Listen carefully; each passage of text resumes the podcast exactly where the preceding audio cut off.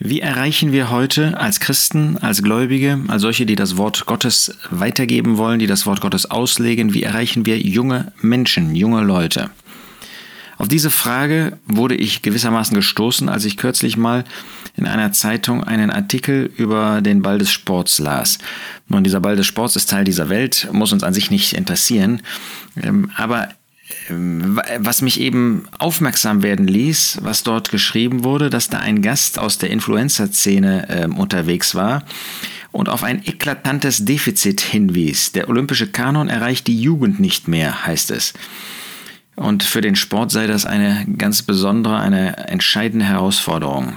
Was war geschehen? Da war der Ball des Sports und derjenige, der in dieser Halle der bekannteste Mensch war, war den meisten Sportlern nicht bekannt. Und dir geht es vielleicht genauso. Ich kannte, ähm, wie es mir ergangen ist, ich kannte den Namen auch nicht, Yunus Saru.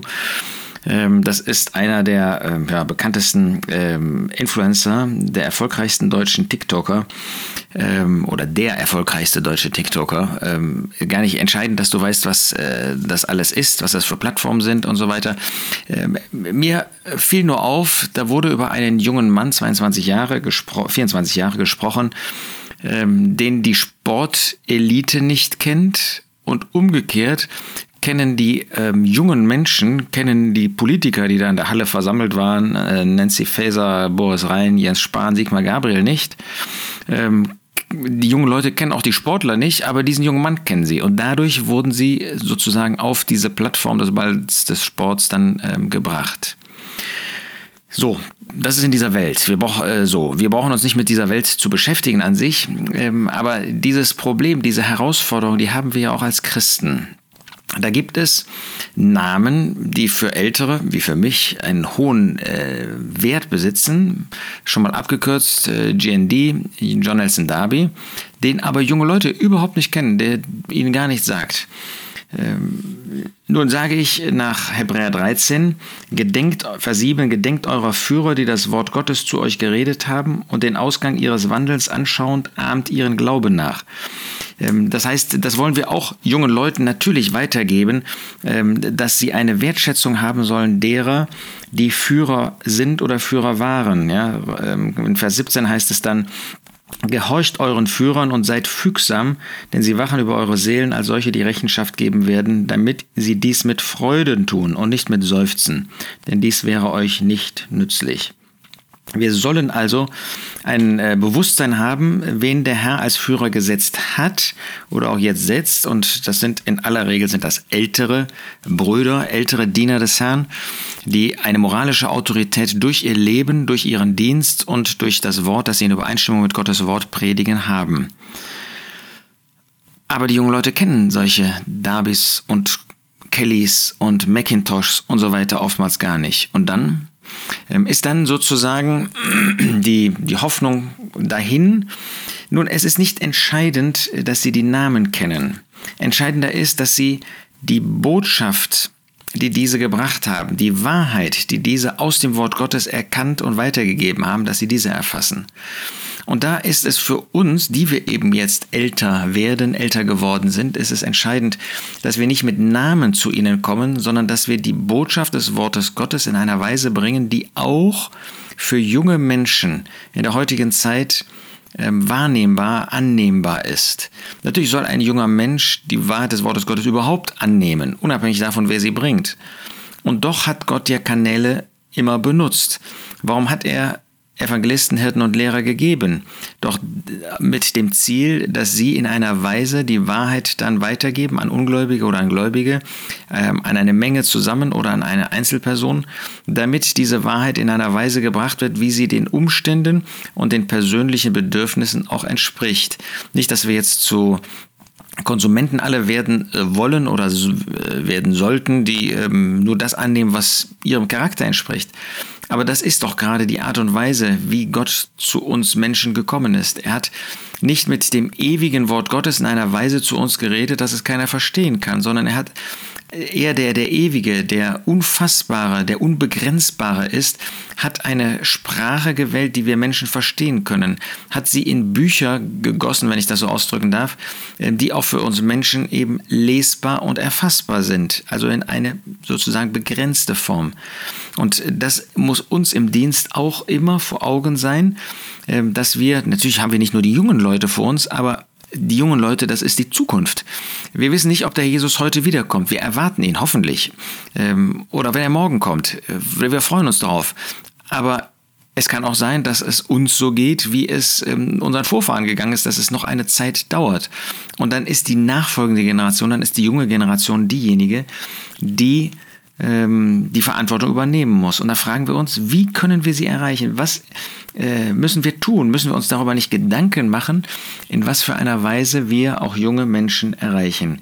Und beispielhaft wie das möglich ist, meine ich, kann man sehen aus der Art und Weise, wie Paulus in Athen aufgetreten ist auf seiner Missionsreise. Apostelgeschichte 17 von Vers 16 bis Vers 34 lesen wir diese Begebenheit. Ähm, das fängt damit an, während aber Paulus sie, seine Mitarbeiter in Athen erwartete, wurde sein Geist in ihm erregt, da er die Stadt voll von Götzenbildern sah. Er unterredete sich nun in der Synagoge mit den Juden und mit den Anbetern und auf dem Markt an jedem Tag mit denen, die gerade herzukamen. Und, und dann geht das weiter. Was lernen wir daraus? Dass Paulus, wie er dort in Athen tätig war. Erstens, er ging dahin, wo die Welt zu Hause war. Er hat nicht die Welt zu sich nach Hause eingeladen, sondern er ging an den Ort, wo die Welt zu Hause war. Er ging da nicht hin, äh, ich sage mal als Beispiel, ähm, äh, Fußballstadion, äh, Konzerte und so weiter, ähm, um das zu genießen, um das, um irgendwie da sich zu Hause zu fühlen, ähm, um Konsum, zu konsumieren, sondern er ging dahin, um ihnen die Botschaft zu bringen. Aber er ging dahin, wo die Welt war. Er hat nicht die Menschen aufgefordert, zu sich zu kommen. Das ist, glaube ich, ganz wichtig, dass wir das erfassen. Wir werden die äh, jungen Menschen überhaupt Menschen nicht erreichen, äh, wenn wir meinen, sie müssten zu uns kommen, sie müssten zu mir kommen. Nein, wir müssen dahin gehen, wo sie zu Hause sind und da diese Plattform nutzen, um in einer angemessenen Weise, die natürlich gottgemäß sein muss, die nicht irgendwie frei ist in dem Sinne, sondern die in Übereinstimmung mit Gottes Gedanken, mit seinem Wort sein muss, ähm, zu ihnen zu sprechen. Deshalb gehen wir auf Podcasts, deshalb gehen wir auf YouTube, deshalb gehen wir an die Orte, wo die Menschen heute zu Hause sind. Zweitens sehen wir, dass er den Kontakt mit den Menschen suchte. Er ging zu ihnen, er unterredete sich mit ihnen, und zwar sowohl mit den Juden und den Anbetern in den Synagogen als auch auf dem Markt.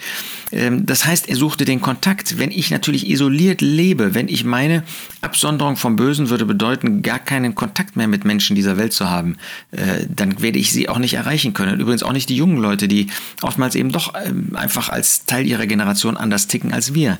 Wir müssen mit ihnen reden und das bedingt auch, dass wir ihre Sprache sprechen müssen. Wir müssen nicht ähm, jedenfalls verstehen müssen. Es geht nicht darum, dass wir uns anbiedern mit der Sprache. Ja, das äh, machen ja manche ähm, und oftmals wird das gar nicht akzeptiert. Da finden die jungen Leute, wenn dann Ältere ihre Sprache sprechen, finden gar nicht angemessen.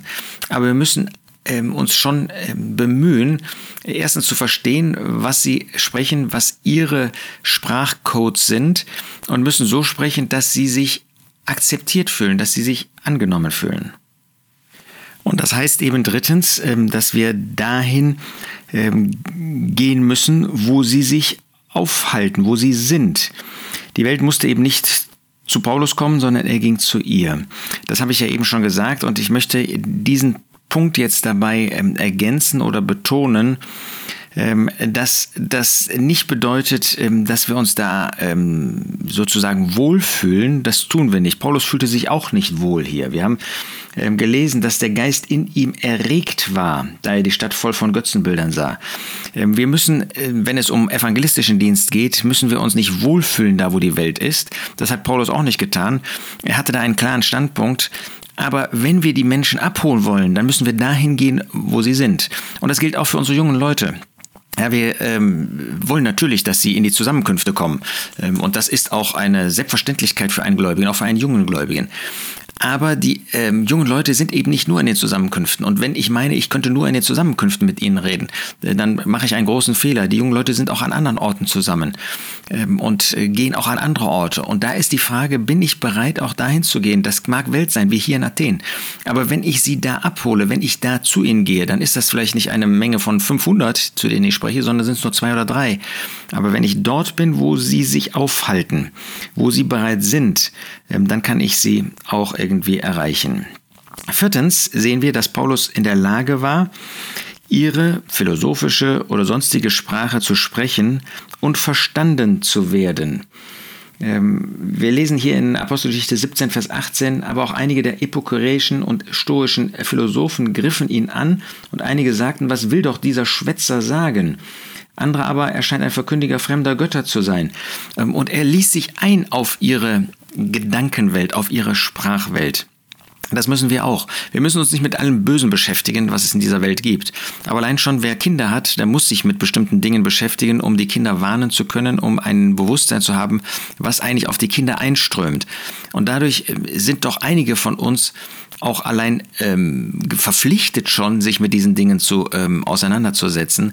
Und dann stellt sich die Frage, sind wir in der Lage, auch ähm, jetzt in die Gedankenwelt, in die ähm, Überlegungswelt der jungen Leute sind wir da in der Lage, mit ihnen einzutreten. Nochmal, nicht indem wir einfach ihre Sprache nachäffen, nachahmen, ähm, aber äh, dass wir so mit ihnen reden, auch auf einer solchen Ebene mit ihnen reden.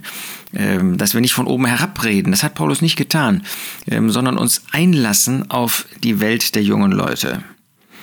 Dann finden wir fünftens, dass er auch auf ihr Erleben eingegangen ist. Das, was sie eben da in Athen äh, antrieb. Paulus aber stand, Vers 22, mitten auf dem Areopag und sprach, Männer von Athen, ich sehe, dass ihr in jeder Beziehung den Göttern sehr ergeben seid.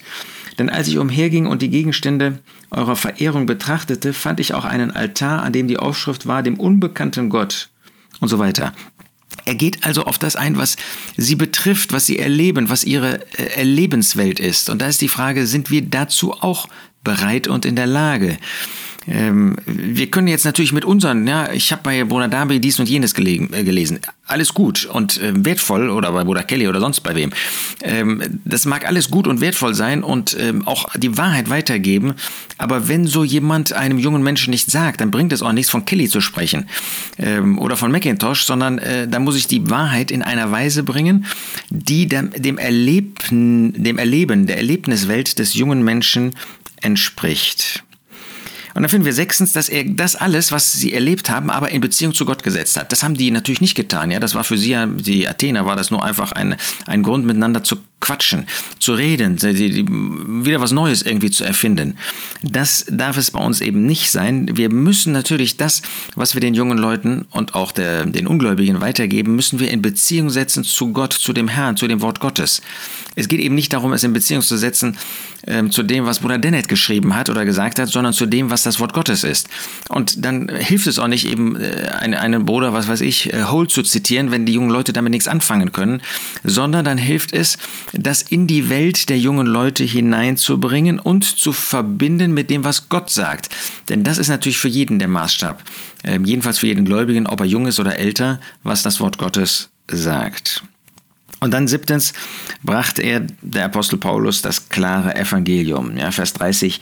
Nachdem nun Gott die Zeiten der Unwissenheit übersehen hat, gebietet er jetzt den Menschen, dass sie alle überall Buße tun sollen, weil er einen Tag festgesetzt hat, ähm, an dem er den Erdkreis richten wird in Gerechtigkeit durch einen Mann, den er dazu bestimmt hat und so weiter. Also er verkündigt das klare Evangelium. Das heißt, ähm, es geht nicht darum, dass wir jetzt ähm, einfach in die Sprache und in die ähm, Umwelt der jungen Leute eindringen, aber dann äh, keine klare Botschaft mehr haben. Die klare Botschaft, die hat Paulus damals gebracht, die sollten auch wir bringen und da gibt es überhaupt nichts, das zurückzuhalten. Es ist die Botschaft des Wortes Gottes, deshalb hat sie Autorität, deshalb bringen wir sie. Bei Paulus war das jetzt, weil es um Ungläubige ging, dass er zu Buß aufgerufen hat. Das mag es auch unter Gläubigen, das ist immer wieder mal nötig. Äh, darüber zu sprechen. Aber es geht darum, dass die, das Wort Gottes eine klare Botschaft hat, auch für junge Leute. Und diese Botschaft, die ist unabhängig vom Alter letztendlich.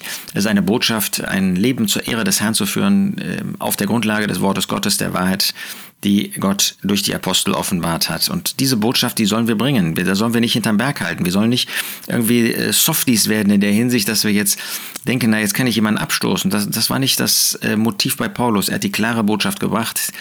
Das hören auch junge Leute, das nehmen sie auch an. Wenn wir in einer Weise, die ähm, für sie ähm, verständlich ist und annehmbar ist, diese Botschaft bringen. Und dann sehen wir als achtes, ähm, dass am Ende natürlich Spott die Reaktion war, aber auch Interesse. Und das ist genau das, was die Botschaft auch, wenn wir uns mit jungen Leuten beschäftigen, wenn wir uns an junge Leute wenden, was das als Folge haben wird. Es wird als Folge haben, dass es solche gibt, die Nein sagen. Die sagen, das ist mir eigentlich egal. Das sollte bei einem Christen nicht so sein, aber kann es sein. Und die anderen sind, die sind interessiert, die wollen mehr hören, die wollen wirklich auf die Botschaft eingehen und sie auch verwirklichen. Ähm, damit müssen wir immer rechnen, mit positiver und negativer Resonanz. Zurück zur Ausgangsfrage, wie erreichen wir junge Leute? Nicht, indem wir meinen, äh, wir haben eine Botschaft und die muss jeder nehmen, wie er ähm, auch beschaffen ist, sondern indem wir so handeln wie Paulus hier, wie Gott gehandelt hat. Gott ist zu uns Menschen gekommen. Gott hat sich darf ich das in Ehrfurcht sagen, klein gemacht, ist Mensch geworden. Er hat nicht als der ewige Gott zu uns geredet, das hat er, sondern er ist Mensch geworden, um eben uns Menschen erreichen zu können. Natürlich auch, weil er so für uns Menschen gestorben ist. So wollen wir von ihm lernen, wollen wir von dem Wort Gottes lernen und wollen uns bemühen, wollen uns mal darüber Gedanken machen, wie wir in der Tat Menschen erreichen können, junge Menschen, Menschen, die in dieser Welt sind, mit dem wunderbaren Evangelium, mit dem wunderbaren, der wunderbaren Botschaft des Wortes Gottes. Wir haben doch etwas in den Händen, aber wir sollen es so weitergeben, dass es auch von jungen Leuten, von ungläubigen Menschen auch verstanden und angenommen werden kann.